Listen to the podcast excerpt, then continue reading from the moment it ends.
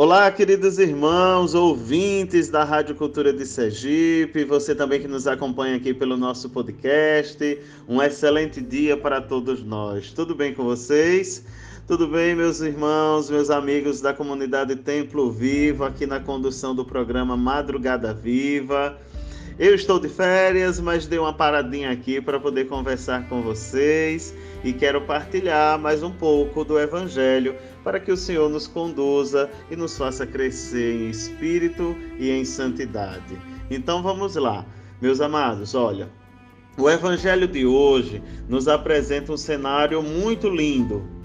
Primeiro, nós encontramos Jesus ensinando ao povo mas também nesse contexto nós percebemos Jesus chamando a missão.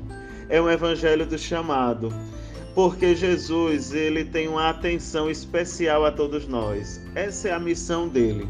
Jesus ele vem arrancar o homem do mal através do chamado e do ensinamento da palavra. Jesus vem ali fazer de tudo para que o homem saia do pecado. E ao se aproximar olhar, ensinar, conviver com eles, Jesus apresenta todo o caminho da santidade e diz: Vem, vem fazer parte comigo da missão, pois o Senhor te chama. Então, com essa atitude de chamar, Jesus quer arrancar do homem todo o mal. Olha, o Evangelho também nos mostra a liberdade, como que Jesus conduz e age a sua vida e a sua missão pois ele dá atenção, olha que interessante, ele dá atenção à pessoa, porque a dignidade da pessoa é aquilo que mais importa na missão. No contexto da época e da mentalidade daquele povo, até Jesus era chamado de pecador.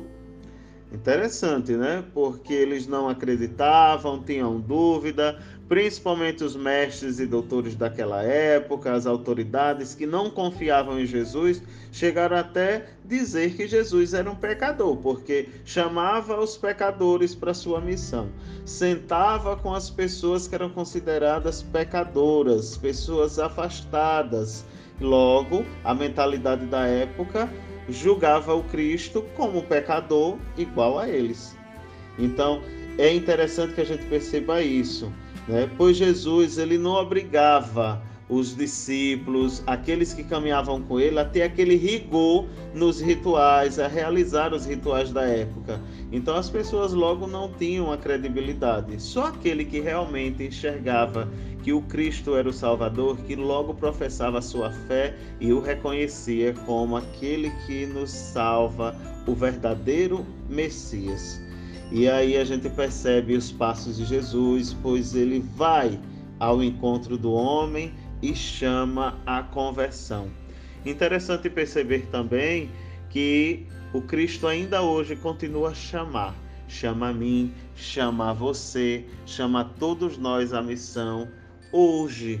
Então é importante que a gente abra o coração, Deixe que o Espírito Santo invada a nossa vida, dilate a nossa mente, o nosso interesse na nossa conversão, preencha todas as lacunas da nossa vida, nos dando a graça do amor. Então, meus amados, meus irmãos e minhas irmãs, quero aqui desejar um excelente dia a você. Muito obrigado pela atenção tá ok? Que o bom Deus ele possa sempre nos abençoar. Em nome do Pai, do Filho e do Espírito Santo. Amém. Tchau, tchau e até a próxima.